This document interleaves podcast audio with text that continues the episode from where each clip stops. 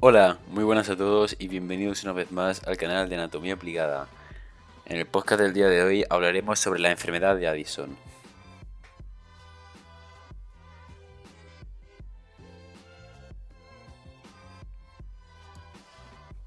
La enfermedad de Addison, también conocida como insuficiencia suprarrenal, es un trastorno poco común que se produce cuando el cuerpo no produce suficiente cantidad de determinadas hormonas. En la enfermedad de Addison, las glándulas suprarrenales ubicadas junto por encima de los riñones, producen muy poco cortisol y, a menudo, muy poca aldosterona.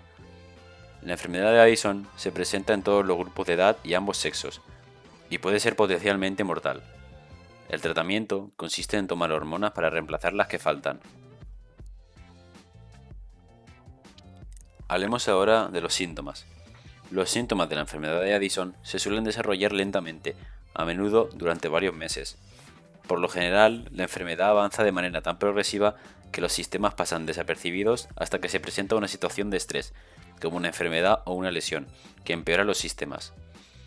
Entre los signos y síntomas pueden encontrarse los siguientes.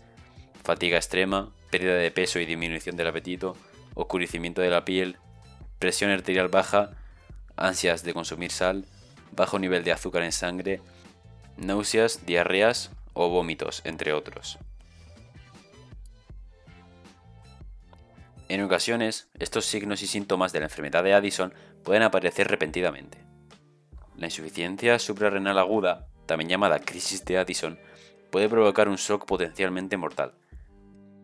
Sus principales síntomas son los siguientes: debilidad intensa, desorientación, dolor en la parte inferior de la espalda o en las piernas, vómitos, diarrea y dolores abdominales intensos, los cuales causan deshidratación.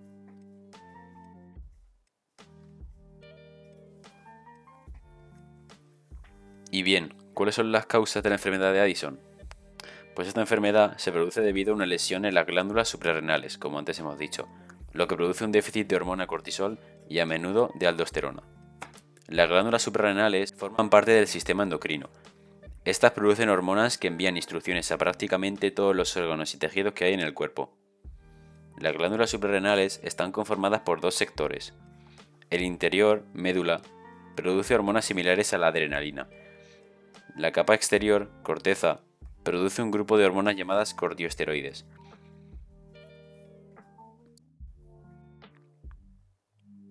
Hay dos tipos de insuficiencias suprarrenales.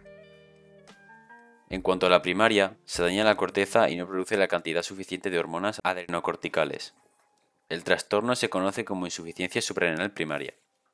Este es, con mayor frecuencia, el resultado del cuerpo que se ataca a sí mismo, por causas desconocidas, el sistema inmunitario cree que la corteza suprarrenal es un elemento extraño, es decir, algo que debe atacar o destruir. Las personas que padecen la enfermedad de Addison son más propensas a tener también otra enfermedad autoinmune que los demás.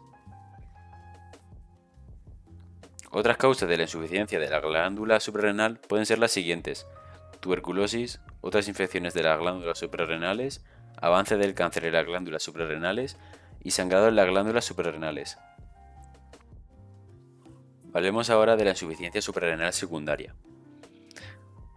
La hipófisis produce una hormona llamada hormona adrenocorticotrópica, también llamada ACTH. La ACTH, a su vez, estimula la corteza suprarrenal para producir sus hormonas. Una cantidad muy reducida de ACTH puede generar pocos glucocortioides y adrógenos producidos normalmente por las glándulas suprarrenales, sin importar si tus glándulas suprarrenales no están dañadas. Esto se conoce como insuficiencia suprarrenal secundaria. La mayoría de los síntomas de la insuficiencia suprarrenal secundaria son muy similares a la primaria. Sin embargo, las personas con insuficiencia suprarrenal secundaria no presentan hiperpigmentación y tienen menos probabilidades de tener deshidratación grave o presión arterial baja. Es más probable que tengan un bajo nivel de azúcar en sangre,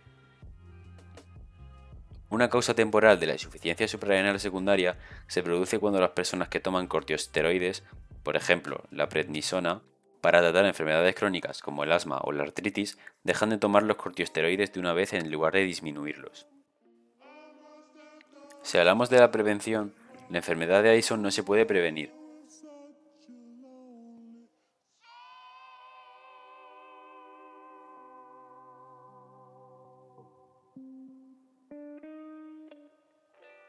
En conclusión, la enfermedad de Addison es un trastorno poco frecuente por el cual las glándulas suprarrenales no elaboran suficiente cantidad de ciertas hormonas.